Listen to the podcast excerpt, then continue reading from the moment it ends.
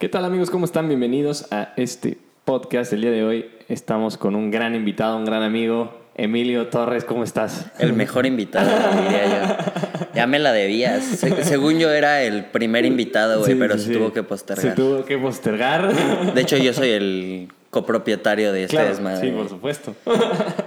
¿Cómo estás, amigo? Muy bien, muchas gracias por la invitación, cabrón. No, hombre, aquí un gustazo como siempre. Y aquí, literal, tienes tu casa. Muchas gracias. Ah, bonita placer, casa. Un güey. placer, de verdad. Estuvo, está increíble que ya se pudo armar. Nos costó trabajo. Nos costó trabajo la planificación. La, la onda, la verdad es que sí, pero ya se logró. Y bueno, quisiera empezar, para la gente que no te conoce, eh, con todo lo que has hecho, con, con, con quién eres. Bueno, si a ti te llegan y te dicen, ok, soy... ¿Qué tal, cómo estás? ¿Quién es Emilio Torres? ¿Cómo se presenta Emilio Torres? Bueno, en primer lugar, yo creo que es muy complicado que alguien no sepa quién soy. No, no, no es cierto. Este, es una pregunta complicada, güey. Estuve escuchando justamente tus podcasts, güey, y dije, ojalá no me pregunte esto porque me va a agarrar en jaque. Es una pregunta divertida, creo. Y es una pregunta complicada, güey, porque, Totalmente. porque quién eres, ¿no? ¿Quiénes somos? O sea, tú puedes vivir al día sin saber nunca realmente quién eres, sin Sí. identificarte a ti mismo, ¿no? Sí. Mm, mira, yo creo que si alguien llega y me pregunta o alguien se presenta conmigo, hola, ¿cómo estás? Digo mi nombre, güey, así que, hola, ¿cómo estás? Emilio. Pero a partir de ahí me cuesta mucho trabajo Seguir. entablar, seguir, ¿no? Porque de entrada siento que pues, a la otra persona que le va a interesar. O sea, yo podría llegar y decirte, hola, ¿cómo estás? Mira, yo nací en Saltillo, Coahuila, güey. Me fui a vivir a la Ciudad de México a los dos años y contarte toda mi vida, pero a ti, ¿qué te importa? Pero si tuviera que definirme a mí mismo, yo soy poeta de Twitter y modelo de Instagram, güey. No, pues, o sea, yo, yo creo que soy una persona sencilla, aunque la gente no lo crea, güey. Mi vida es bastante simple. Estudiante de medicina y vivo al día, cabrón. Ok, excelente, excelente. Y No, y está, está bien. Yo creo que, yo creo que también en esa, en eso radica mucho de, de, pues de saber dónde poner la cabeza. A veces, a veces yo creo que en esta parte de, de, ser sencillo, de decir, bueno, pues vivo con poco, decir, o sea, bueno, no es que no tengamos nada, pero me refiero a que cuando te sabes que no necesitas mucho, sino que vivo aquí con esto, como aquí, este, estudio aquí y tal, o sea, hago mi rutina sencilla y no tengo más que, que hacer, como que habla también un poco de, de dónde estás poniendo la cabeza, ¿sabes? Porque, no sé, ahorita, por ejemplo, en la parte de, pues, tu centro, ¿cuál sería? La medicina. Sí, en ese momento definitivamente el 24 de 24 horas de mi día, bueno, no, 23 y una para mi señora, güey. Es medicina y es tener la cabeza en pendientes, en exámenes, en tareas, en proyectos de investigación, en, pero pues todo va ahí enfocado. Yo, yo, o sea, yo creo que es importante tener en cuenta en dónde estás parado, porque si no se nos van los pies de la tierra y empiezas a soñar, pero creo que tampoco es eh, bueno no tener aspiraciones, porque si no lo que estás haciendo hoy no tiene un sentido. Y cuando la cosa se empieza a poner difícil, si no sabes a dónde quieres llegar, si no te tienes bien visualizado por lo menos dónde quiero estar en seis meses, híjole, se empieza a volver súper frustrante la vida, cabrón. Sí. Sí, se pierde el color horrible. Oye, ¿tú qué tan soñador te consideras? Uy, güey, no. Mira, no sé si alguno de tus radioescuchas sea la niña de los horóscopos, pero yo sí. Y dicen, yo soy cáncer, güey. Dicen que los cáncer vivimos más en el mañana que en el hoy. Yo soy muy soñador, cabrón. Muy, muy soñador. Y, y soy mucho de, de estarme haciendo ideas, a veces para bien, a veces para mal.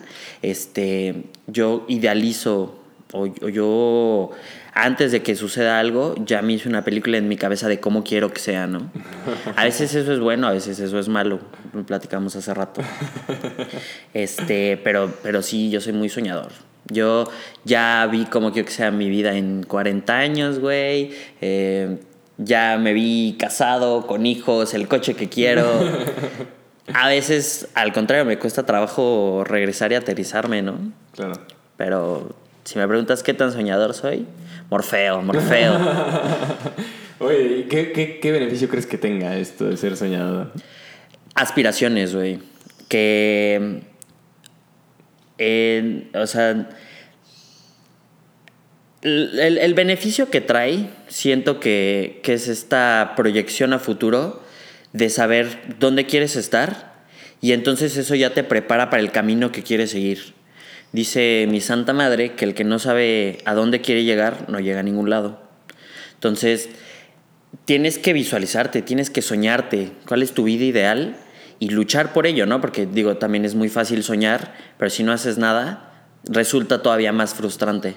Entonces, si tienes esta situación dinámica de me sueño aquí, me sueño en la cima del éxito y al mismo tiempo es cómo quiero llegar ahí y al mismo tiempo es qué voy a hacer hoy para llegar allá mañana, la vida resulta ser, no te voy a decir que fácil, pero un continuo, donde no te estancas en ningún momento.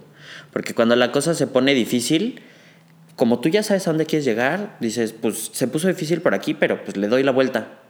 Y buscas opciones y buscas salidas y, y todo el tiempo te estás moviendo para llegar a donde quieres estar. Esa es la ventaja que yo le veo. Buenísimo, buenísimo. Está súper interesante esa parte. Y, y ahora, hablando un poco, ahora ya nos fuimos al futuro, vamos al pasado. Ok.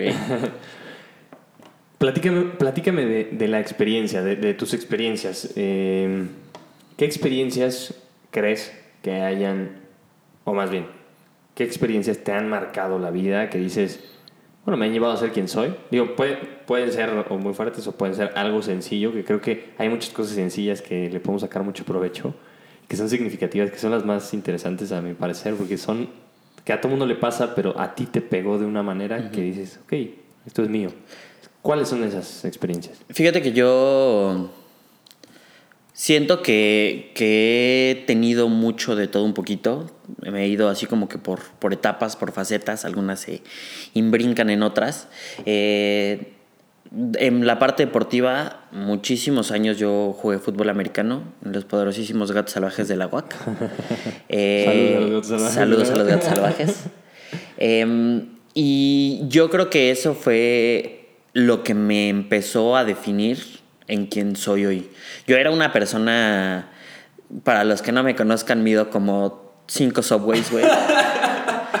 Eh, y cuando estaba, cuando, cuando era niño, güey, era muy gordito, cabrón, muy gordito. Entonces, y luego además mi mamá era esta señora que en ninguna escuela le convencía, entonces me cambiaron, hice la primaria como en cuatro escuelas diferentes, güey.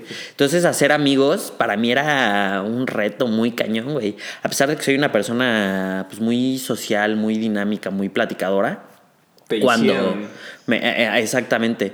Este, en aquel entonces yo así de que el calladito del salón sentado en mi esquina, ¿no? Entro a jugar americano y fue una dinámica totalmente diferente. Empiezo a hacer amigos, amistades que a la fecha están ahí para mí, que me empezaron a dar esta seguridad de tú vales, vales mucho y tienes que tener esta seguridad estos pantalones bien puestos para salir al mundo y ser quien eres, ¿no? Eso me empezó a dar así como que una, una cierta seguridad. Eh, yo creo que lo segundo que definió muy cañón mi vida y nunca voy a dejar de agradecerle al, al Álamos, güey, al colegio, eh, me dio unas bases, unos valores que hoy en día creo que son como el estandarte hasta cierto punto con el que rijo mi vida, o por lo menos lo intento. Me acercaron mucho a temas que yo tenía muy descuidados, como, como lo es este, la religión, la cercanía con Dios. Y en tercer lugar, así como pilar, eh, enlace, güey. O sea, la parte de, de paramédicos, que yo mm, también me dio amistades, reforzó otras amistades, sin que se malinterprete. Eh, y me dio muchas bases para lo que hoy hago en la carrera, güey. Me dio mucha seguridad en mí mismo, en mis habilidades, en mis conocimientos, en mis manos. Y también terminó de, forjar mi personalidad. Entonces, yo creo que esas tres cosas, esos tres pilares, son los que me construyeron como, como persona. Por lo menos mi esencia. Buenísimo, está increíble. Oye, esta parte. Volvamos- volviendo al deporte, em, ¿tú cómo, o sea, en esta, qué crees que, que, que haya sido lo que más te costó trabajo dentro del fútbol americano? Mira, al principio, al principio todo era miel sobre hojuelas, porque el 80% de los niños miden lo mismo, güey. Pero conforme vas creciendo, uno se empieza a quedar y empiezas a ver a todos los demás hacia arriba, cabrón. Y, y yo creo que eso fue lo que más me costó, que yo poco a poco pues me, me, empe- me empecé a quedar sin el físico de lo que tú conceptualizas como un jugador americano, güey. Eh, obviamente ya para cuando estaba yo en la prepa, que todos mis cuates medían de un 80 para arriba, tronadísimos, y yo seguía midiendo 5 subways. este, me empezó a costar mucho trabajo, pero pues al mismo tiempo yo tenía que compensar esa falta de físico con mucha disciplina, con mucha técnica, con entrenamientos muy fuertes, con mucho trabajo de gimnasio. Y, y eso, la, la disciplina. Y también tuve un coach que muchísimo tiempo me, me inculcó esta onda de liderazgo. Que yo, o sea, a mí siempre me dijeron que yo tenía así como que dotes de líder y, y que tenía buena presencia para hablar con los demás, para motivar. Y yo no me la creía y a este señor le debo mucho esa situación de, de que me dijo, no, cabrón, tú puedes, tú tienes presencia, tú inspiras a los demás. A lo mejor no era cierto, pero yo me la creí y después hice que se la creyeran los demás, ¿no? Entonces, Y eventualmente tal vez fue cierto. eventualmente tal vez yo creo que fue cierto. Digo, digo tal vez, pero te lo podría asegurar que sí, pero digo tal vez porque no lo vi. pero, Este- pero muy probablemente sí. Entonces, esta- estas dos situaciones de disciplina, trabajo constante, trabajo duro, porque pues no siempre en la vida vamos a estar en igualdad de circunstancias o nos va a faltar alguna ventaja que a lo mejor otro sí tiene y tú no. Y eso solamente se compensa con, con constancia, con trabajo duro y saber que las cosas en la vida, los sueños o las metas, por muy difícil que se vean, por muy abajo, que, por muy lejos que, que te veas de eso, si, perdón por las malas palabras, güey, pero si le chingas, puedes lograr lo que quieras y puedes llegar tan lejos como tú te lo propongas, ¿no? Totalmente. Está buenísimo. Sí, muchas gracias por compartir. Y esto, esto pasando un poco, eh, bueno, ¿qué, es lo que más te llevas del, del americano? Yo creo que no podría decirte así una cosa en específico, pero a lo mejor, y sin ponerlo escalonado, las amistades, en primer lugar. La gente que conocí ahí ha sido gente que todos los días me demuestra lo valiosos que son. Eh, esta seguridad en mí mismo, que yo, yo honestamente creo que de otra manera o en otro deporte no lo hubiera conseguido. Esta situación de, pues es un constante saber que te van a pegar y te van a pegar y te va a doler. Y que aun cuando te peguen, te duela, te tiren, te tienes que levantar y seguir. Porque el resto del mundo, el resto del juego, no te va a esperar. No va a esperar a que tú te sientas bien, a que tú te recuperes del golpe que te acaban de dar, o de la gritoniza que te acaban de poner, o de saber que, que la cajeteaste, que te equivocaste. El juego sigue y no hay pausas, ¿no? Entonces es aceptarlo, levantarte y seguir. Yo creo que esas son tres de las grandes enseñanzas que me dejó el fútbol americano. No, es que a mí yo el deporte lo considero como algo... Exacto, güey, porque digo, yo, yo te lo platico de lo que yo viví, ¿no? Pues De, de la experiencia que yo tengo, pero definitivamente cualquier deporte, sobre todo, creo yo, si es una situación de equipo, te da una perspectiva de la vida totalmente diferente. Y sí, o sea, puedes vivir con un deporte como, como tu ideal, ¿no? En la vida. Está, está, está, está impresionante. Y sí, o sea, yo creo que lo más cercano a lo que estamos buscando en la vida constantemente creo que se- sería el deporte. O sea, es, es, es, eso justo que no se detiene el tiempo. Bueno, la, obviamente el partido se acaba, pero este partido de la vida, nos, por ponernos poetas, ¿no? pues no se acaba, sigue y, y, constantemente estás peleando y de repente hay tiempos fuera y de repente hay buenas rachas, de repente hay malas rachas. Entonces creo que, creo que he estado tratando últimamente de, pensar la explicación de por qué el deporte es tan valioso y seguramente hay mil cosas, ¿no? Pero antes de, como de meterme a investigar, pues escuchar partes, partes este, opuestas. Y esto que dices, que, que el equipo, el, la presencia, las fuerzas que necesitas, la constancia, la disciplina, son mil cosas que otra cosa no te la da.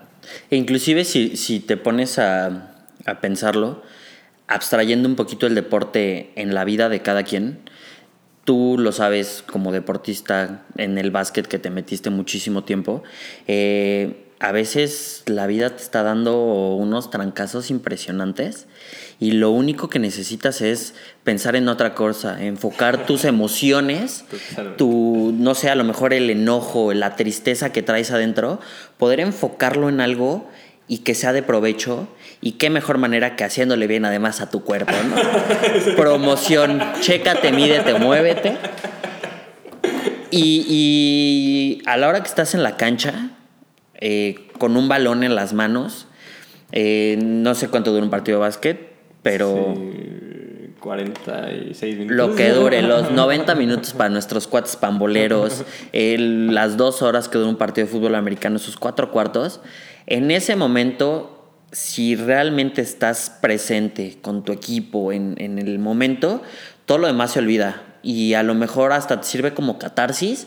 Y si traías una bronca muy fuerte, ya le diste esa reflexión con calma para poder resolver un problema. A mí no sabes cuántas veces llegué a un entrenamiento, llegué a un partido con un problemón en la cabeza, de eso que dices, de esta no salgo.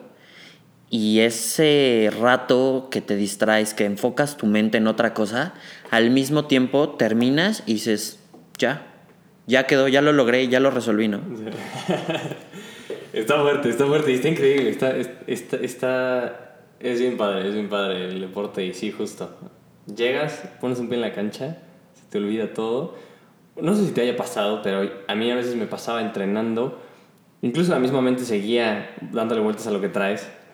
Pero llega un punto en el que le diste estas vueltas que dices, ok, bueno, enfócate aquí, estás forzando tu mente a enfócate aquí, forzando tu mente otra vez aquí, o sea, como que se va y la jala, se va y la jala. Como Así como en una gran película de verdad, es una obra de arte, High School Musical 1, esa escena donde Troy trae, no hombre, es, es, un, ah, es una filosofía esa película. Sí, sí, sí, totalmente.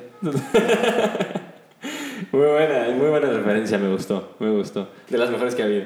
Este, platícame un poco, ahora, moviendo un poco el deporte, de las urgencias médicas. Eh, ¿Qué te llevas?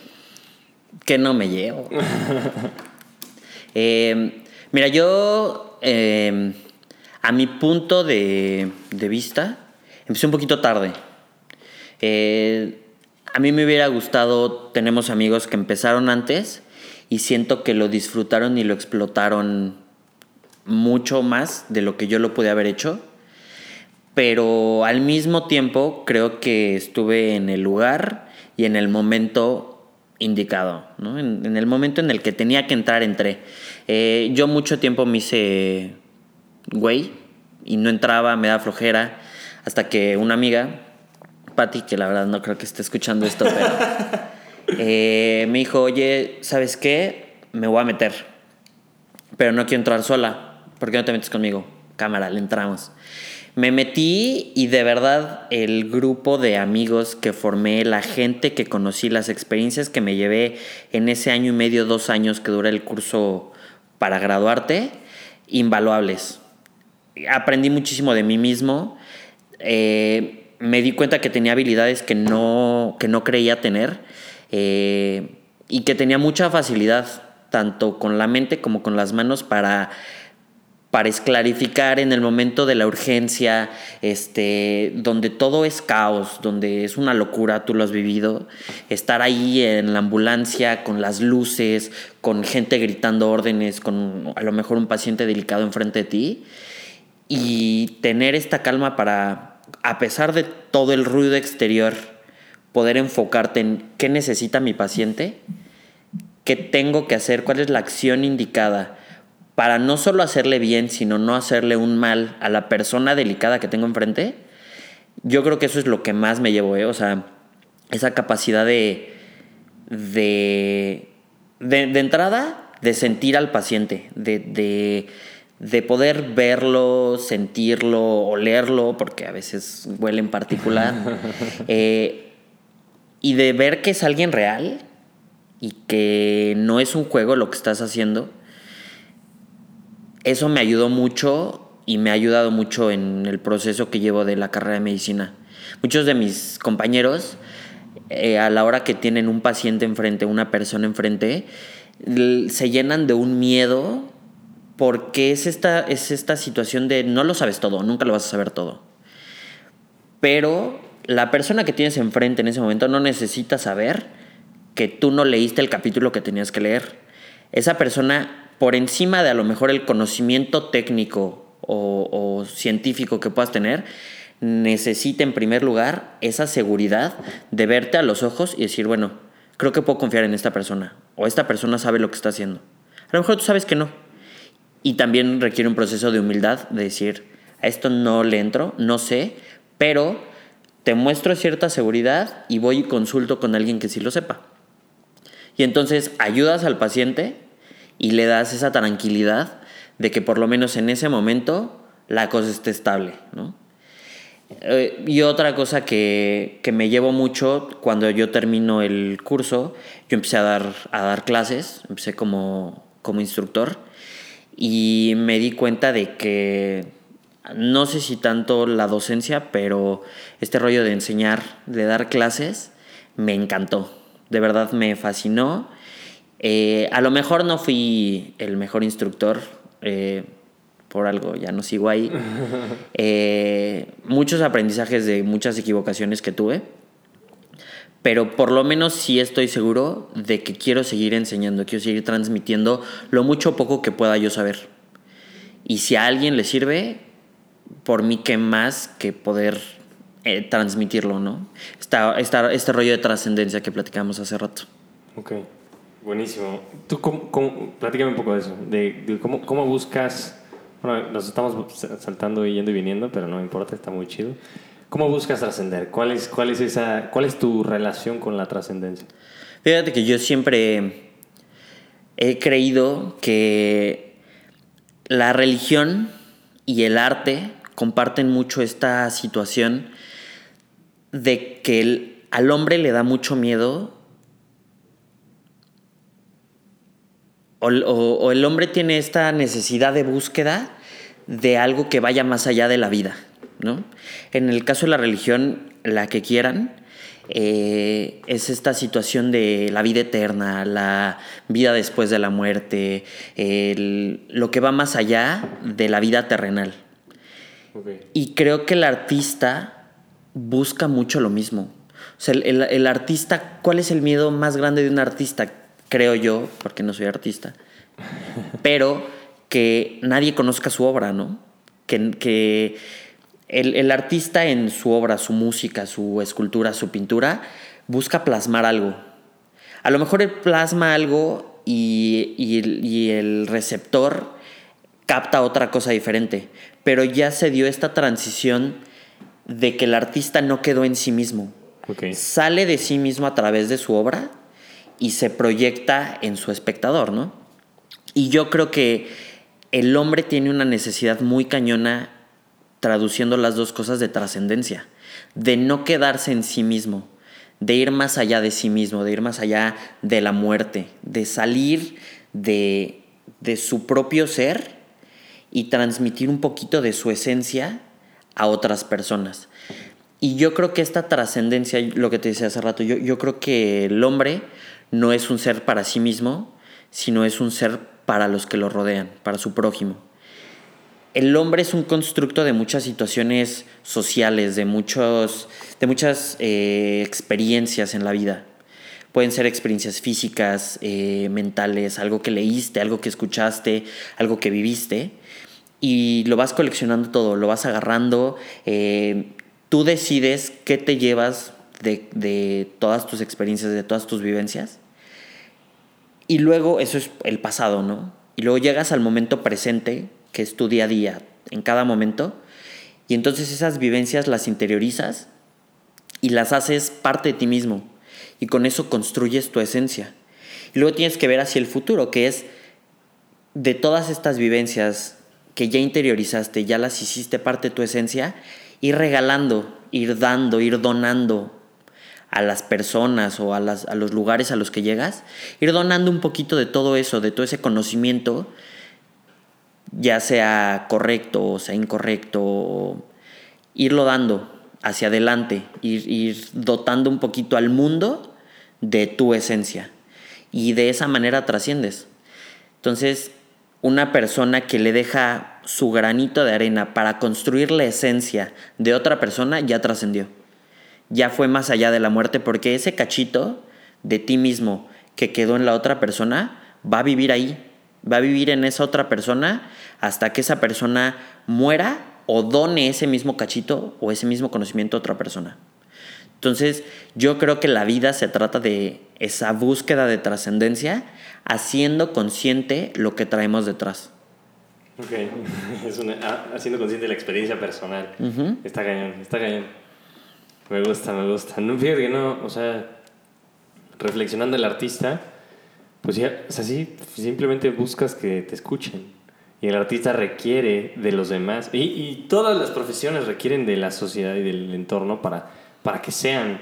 O sea, si tú dices, quiero ser médico, requiero que alguien me dé un título de médico y que yo aprendiendo y demuestre ser médico. Claro. ¿Sabes? Yo, de, entrada, como médico, necesitas un paciente, ¿no? ándale, sí. Porque si no eres un gran conocedor, pero si no lo aplicas, ¿qué eres, no? Exacto. Y ahora te la voy a voltear. ¿Tú crees que puede existir un artista sin espectador?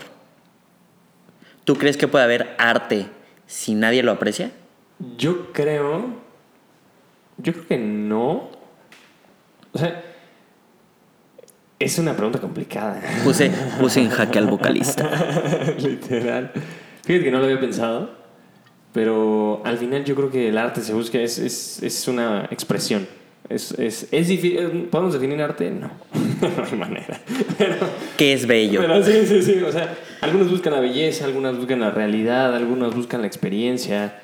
Entonces, al final, todo es compartir requieres de un espectador. Requieres de alguien que esté observando y diga, me llegó. Me, estoy, estoy cachando esto de tu obra, ahora sí. Entonces, digo, bajo esa dificultad de no sabemos qué es, o sea, sí sabemos, pero raramente no podemos definirlo. Eh, creo que sí, requerimos, o sea, sí o sí, de, de, de, algo, de alguien más para observar, porque al final es algo, es, o sea, requieres que el otro te diga, saqué esto, saqué, me llevo esto, porque si no, ¿para qué lo haces? Yo, yo creo que, yo creo que es, es esa parte. A menos que, por ejemplo, bueno, no, también, o sea, al final sí, sí es este buscar, es que estaba pensando en un, en un mundo más sobrenatural, este, compartirlo con un ser supremo, que dices, ok, quiero hacer esto para, pero al final es para alguien más. Pero digo, en el entendido de que tú y yo creemos en el mismo ser supremo, ese ser supremo te va a decir, ¿para qué quieres vivir para ti mismo?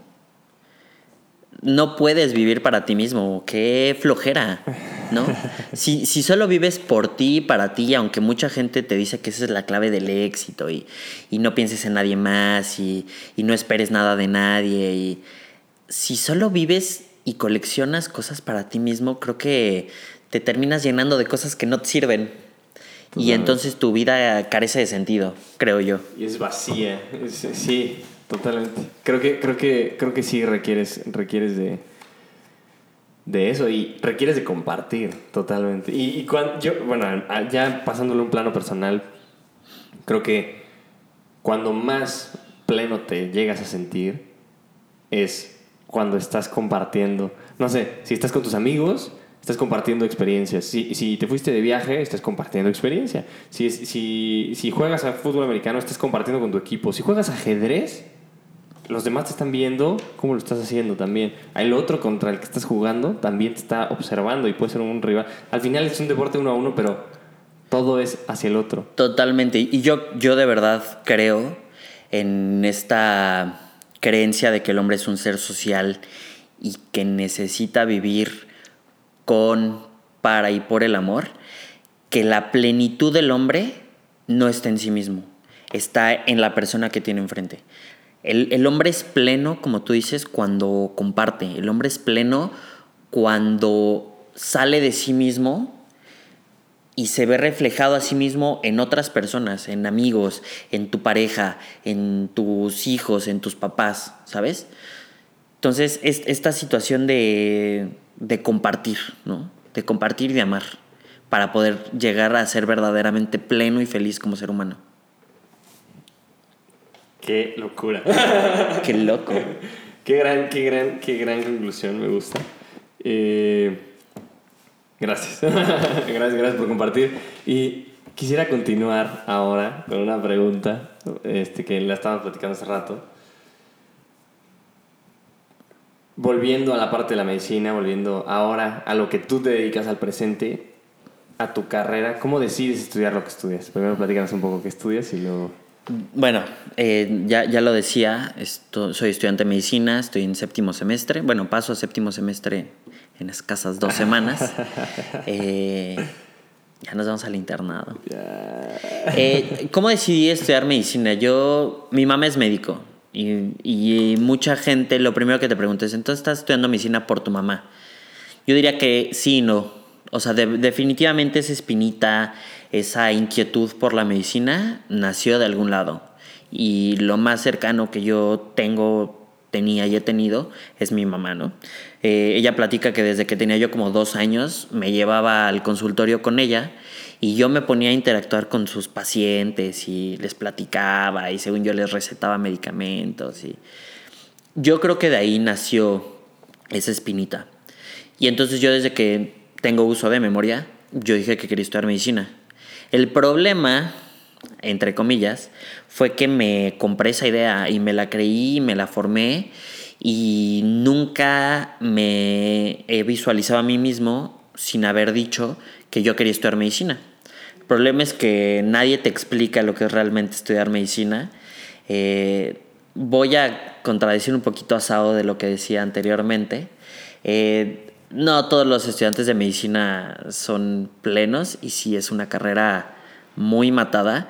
Y entonces sí me he cachado a mí mismo levantándome en la mañana y diciendo, ¿por qué estás haciendo esto? ¿Por qué no te quieres tantito a ti mismo? Pero definitivamente es una carrera que te da mucho. Este, es, una, es una carrera que si la sabes llevar, porque eso es muy importante, darte tus tiempos, darte tu espacio para ti mismo, no enfocarte solo en la medicina, eh, es una carrera muy bondadosa, pero decía mi abuelo, es una carrera muy celosa, que te va a exigir que estés ahí todo el tiempo, todo el tiempo, todo el tiempo. Y tantito que la descuides, el bajón.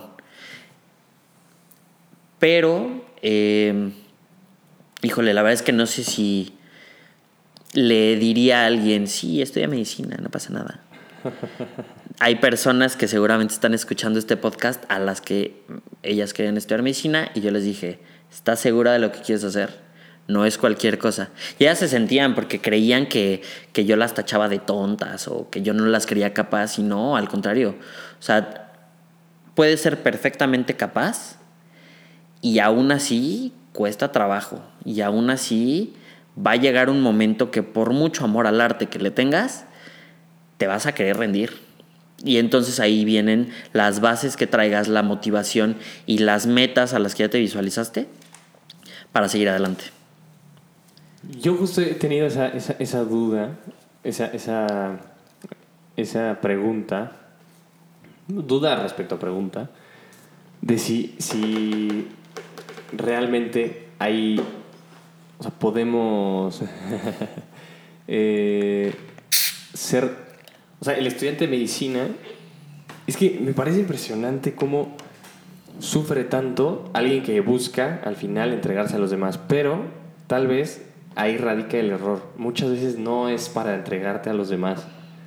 O sea, yo, yo creo que como tal, sí, ofreces tu vida al servicio, de, a, otorgar un servicio de salud, pero al final siempre hay, una, hay algo de por medio y obviamente hay, médicos que siempre manejan, eh, siempre están ayudando constantemente, siempre te van a decir, A ti no te siempre está esta ética profesional de decir, aquí a ti, a ti no te voy a cobrar, a ti, este, bueno, por ser mi familiar, por ser un gran amigo, porque pasó esto, porque yo te tengo la confianza así.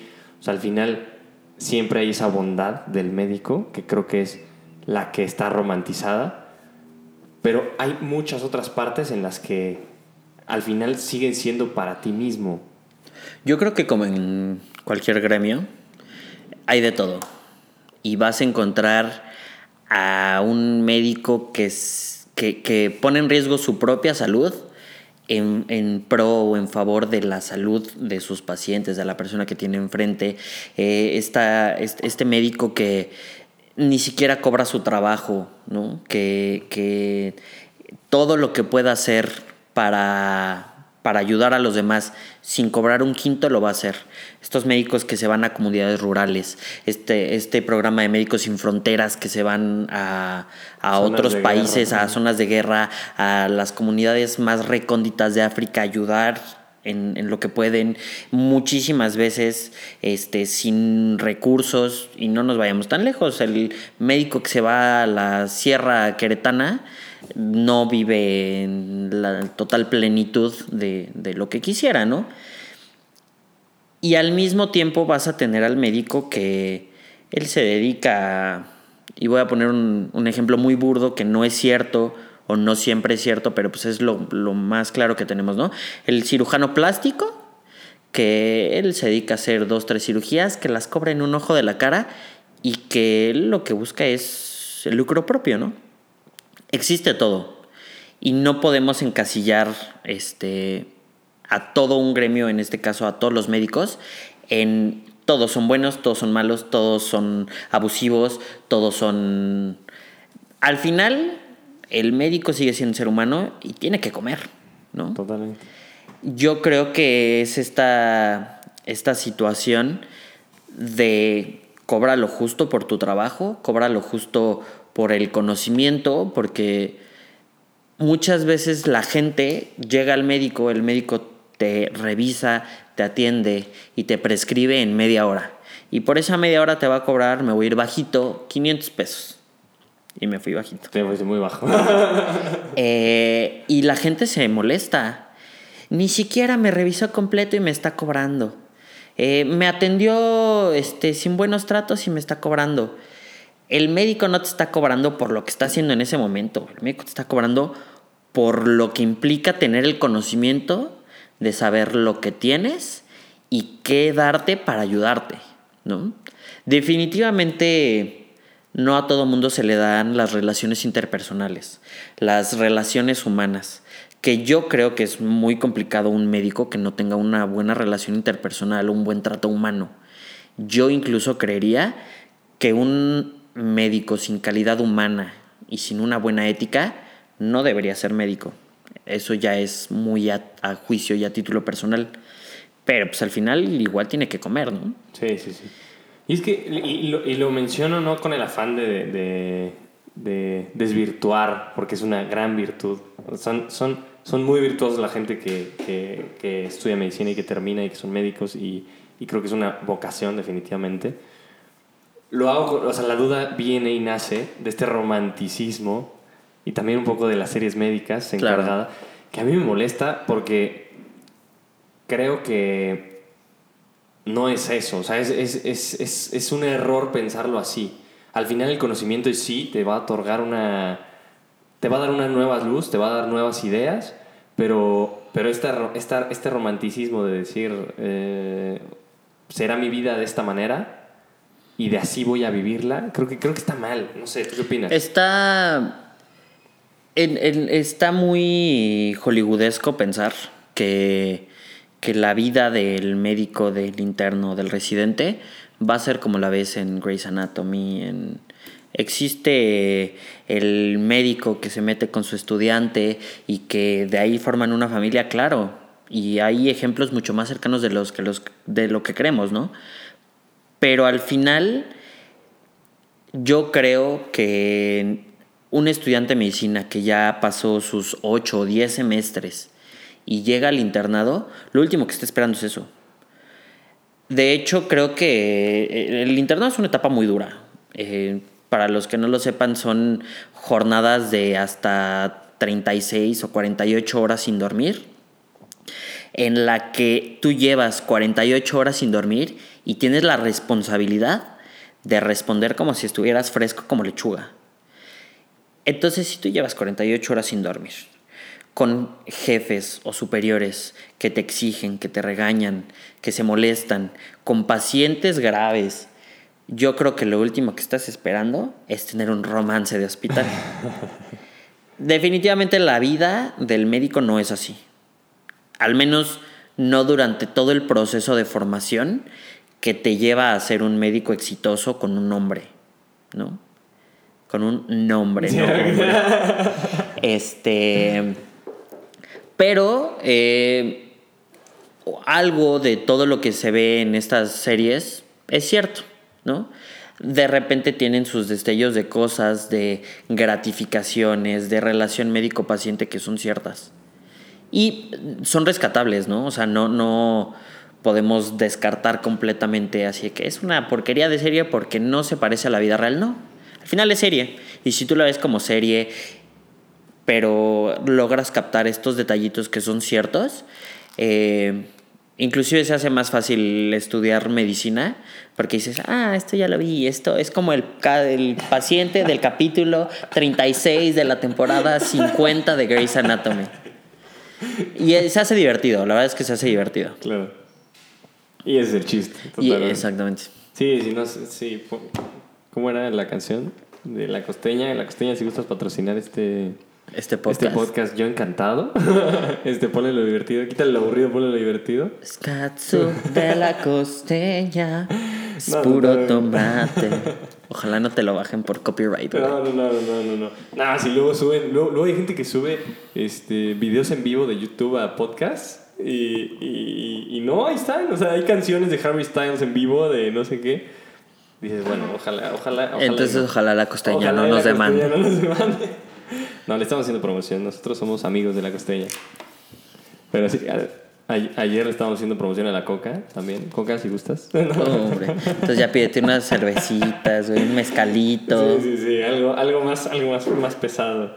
Oye, bueno, eh, siguiendo, siguiendo, ya, ya estamos este, desviando. Platícame tu relación con el arte. ¿Qué, qué perspectiva tienes? ¿Cómo, cómo, cómo lo has tratado? Eh, ¿Qué cercanía has tenido? Fíjate que yo me he dado cuenta que tú has tenido grandísimos artistas aquí invitados. Este, gente que yo admiro muchísimo, Sofi Quesada, de verdad te admiro. No tienes, soy tu fan número uno.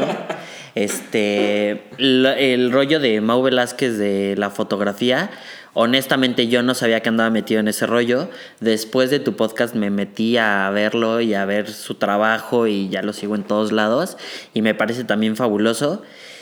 Pero la verdad es que yo soy un grandísimo espectador, güey. O sea, mi, mi rollo con... Yo tengo cero, cero relación con el arte como artista, pero no sabes cómo disfruto poder relacionar mi vida con una canción. Por ejemplo, yo soy fanático de la trova y, me parece impresionante la forma en general, no solo de la música y no solo de la trova, en que situaciones de la vida real, situaciones de una vivencia de día a día o un sentimiento, pueden estar plasmados de manera tan tangible en una pintura, en una escultura o en una canción. O sea, hay veces que la rola, la canción, la música pueden ser solo, voy a decir solo notas, no son solo notas, pero vaya, no, tener una letra y, y, esa melodía está plasmando totalmente cómo te estás sintiendo en ese momento, ¿no? Creo que esa es la magia de la, de la música clásica, que se ha ido perdiendo mucho. No soy el fan número uno, pero definitivamente escuchas una pieza y, esa pieza te puede transmitir esta alegría, esta tristeza, este enojo, esta frustración, o irlo acompañando, ¿no? O sea, que una misma melodía te vaya llevando a través de muchas emociones, de muchas sensaciones. Entonces, mi experiencia con el arte es verla, es disfrutarla, es, es poder sentirla, probarla, tocarla, ¿sabes? Y, y, es que por eso te lo pregunto, porque creo que, creo que sí tienes. O sea, y, y es difícil. Eh, también hay gente que no. O sea, yo digo. O sea, que no siente. No siente. O, o al menos no, yo siento que no se permite sentir esa, esa. El arte, la relación con un cuadro, la relación con una canción. Y eso sí, o sea, por eso te lo pregunto, porque quería, quería, quería ver. Y es algo que sí veo, que es esta parte del espectador, que, que es padre cuando alguien sabe escuchar. Entonces está bien padre esto que dices, que, que eres un grandísimo espectador. Yo lo puedo, yo lo puedo confirmar totalmente, pero digo, yo sé que no lo necesitas, pero, pero al final está bien padre esto y, y qué chido. Y es que fíjate que a mí, cuando estábamos chiquitos en, en el Álamos, pues te meten mucho este, este, rollo de tienes que escoger un instrumento y, sí. y darle, ¿no? Este mucha gente que la neta dice, yo no me voy a meter en rollos, yo me voy a meter a coro, vamos a echar cotorreo un rato. Yo estuve en, en teclado eh, dos años y no fue lo mío. De entrada tengo manos como de T-Rex. Entonces, pues mis manitas no me daban para tocar de manera chida, ¿no? Luego me metí a coro, eh, estuve un año. Eh, Sao platicaba la semana pasada de los coros que organizaba Pardo. Saludo a Armando Pardo. Eh, Saludos, Armando. y lo mismo, o sea, a mí me encanta cantar, pero no soy bueno. A lo mejor no soy desentonado, pero no soy bueno, ¿no? O sea, no soy un pollo soberón, por ejemplo. Saludos, pollo soberón. Saludos. entonces, yo un día decidí que a mí me encanta la música me encanta cantar, me, me fascina bailar, por ejemplo. Eh, una buena cumbia, no sabes cómo la siento y la disfruto, pero yo estoy para eso, para disfrutar lo que el artista me quiera transmitir. No, no nací con dotes artísticos, pero... No, está excelente. Pero por eso te preguntaba, ¿qué es el artista sin el espectador? Sin mí no son nada, perros. No, totalmente. Y, y, y, está, está, está bien chido. Y también por algo, por algo buscas también un buen, un buen público. Claro. Entonces creo que eso está bien padre. Oye, platica, platica de cómo empiezas con la trova, cómo empiezas con esa, con esa música en español. Es, está muy cagado, te lo voy a resumir. No sé cuánto llevamos, no sé si llevamos prisa. Vamos bien, vamos bien. Ok. Vamos bien. Eh, mis papás de toda la vida son Boy Scouts. y ellos traían mucho esta, esta onda de campamento, fogata, guitarra. Mi papá era el que llegaba al campamento, la fogata, Charlie, sácate la guitarra, ¿no? Y entonces, pues la música que se escuchaba y se tocaba en ese ambiente era trova. Este, el maestrazo Fernando Elgadillo, a Silvio Rodríguez, este... Entonces yo crecí mucho en, digo, entre muchas otras cosas que escuchaban mis papás, específicamente con Fernando Delgadillo. Y de verdad soy fan número uno y de un par de conciertos. Y no sabes cómo disfruto la música de Fernando Delgadillo. Y entonces, a raíz de eso, pues crezco yo, empiezo a irme de campamento, yo también, contigo, por ejemplo. eh, y entonces esta onda de sacar la guitarra y cantar, pero cantar este tipo de música que curiosamente no a todo mundo le gusta eh, o no todo mundo logra conectar. Pero a mí se me hace fabuloso cómo pueden mezclar también las noticias del día a día, la vida real, con música y poesía. Porque de verdad a mí los trovadores se me hacen poetas. Entonces, pues de ahí, o sea, en realidad es una, una cuestión heredada que hoy, por ejemplo, ya comparto con mi novia, por ejemplo, que también le gusta mucho. Este, y a título personal soy fan número uno. Me Qué gusta chido. mucho.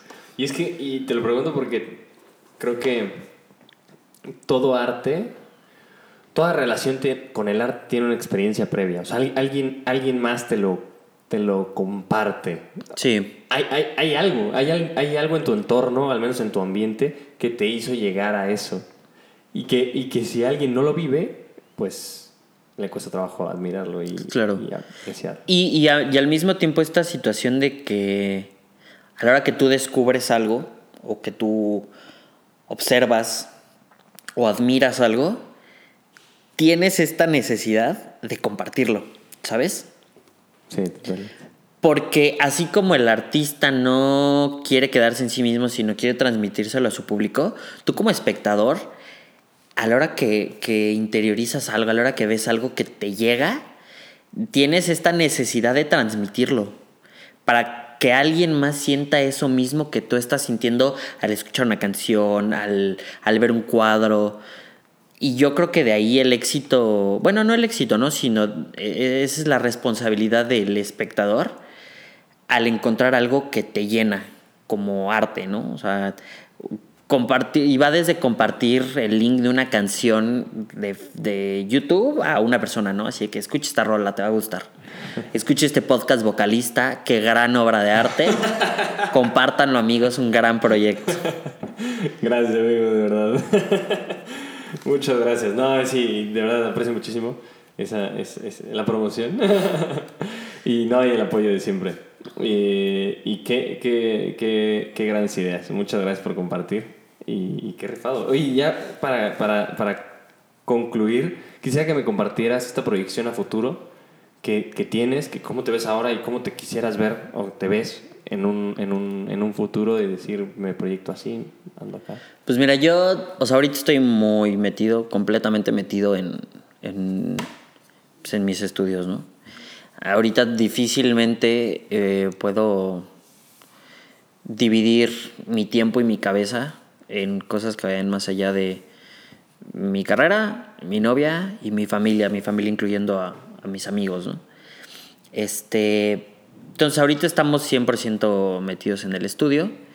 Va algunos proyectos de investigación que espero que vayan avanzando.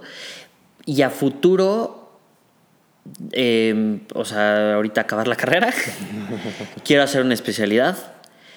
Eh, estoy buscando hacer una subespecialidad en España. Y de ahí en adelante, no sé, no sé si quisiera yo regresar a México, que amo mi país, pero las cosas están poniendo difíciles. No sé si me fuera a otro país a dónde me gustaría irme. Lo que sí tengo muy claro es que quiero una familia. Por lo mismo que te digo, no, no me imagino viviendo para mí mismo, ¿no? Quiero trascender eh, en una pareja, en un matrimonio, este, teniendo hijos. Digo, eso lo digo ahorita, estamos chavos, tocamos madera, todavía no es momento, pero, pero nunca, o sea, pero mi concepto de mí mismo a futuro está ahí, en, en esta vivencia, viviendo a través de otra personita, ¿no? Fruto de un amor muy perfecto. Y, y ahí, yo ahí veo mi trascendencia más allá de mi trabajo, de mi profesión como médico, de a todas las personas a las que quiero ayudar y que por eso estoy estudiando, este, yo siempre he sabido que yo quiero trascender en, en, una familia a través de, de mis hijos. Yo no sé si dejaría mi carrera de lado por formar una familia, pero tampoco me costaría trabajo. Entonces. Ahorita estamos echándole todos los kilos por sacar la carrera, por llegar a ser un buen médico y no un médico exitoso, un, un buen médico que se deba a sus pacientes, que, que triunfe no, no en un ámbito de fama o de reconocimiento o de manera monetaria, sino ayudar a todos y cada uno de los pacientes que me lleguen enfrente. ¿no? A lo mejor no les voy a salvar la vida a todos, pero si alguno se me va a morir, que sepa que no está solo, ¿no? Porque es imposible o, es irreal pensar que de 100 pacientes que te llegan, a 100 les va a salvar la vida. Es imposible. Pero eso no significa que de 100 pacientes que te llegan, no ayudes o no dejes algo en cada uno de ellos. Totalmente. Qué, qué, qué, qué padre, muchas gracias. Admirable. Qué gran, qué gran, qué gran perspectiva. Muchísimas gracias, amigo, y de verdad, este, gracias por compartir. ¿Algo más que quieras mencionar? ¿Algo que traigas por ahí que gustes compartir? Pues creo que no. O sea, yo, yo eh, ¿ya vamos a cerrar? Sí, ya. Ok. Entonces, o sea, yo con lo único que los dejaría, que es así como una filosofía de vida, es vivan en el amor.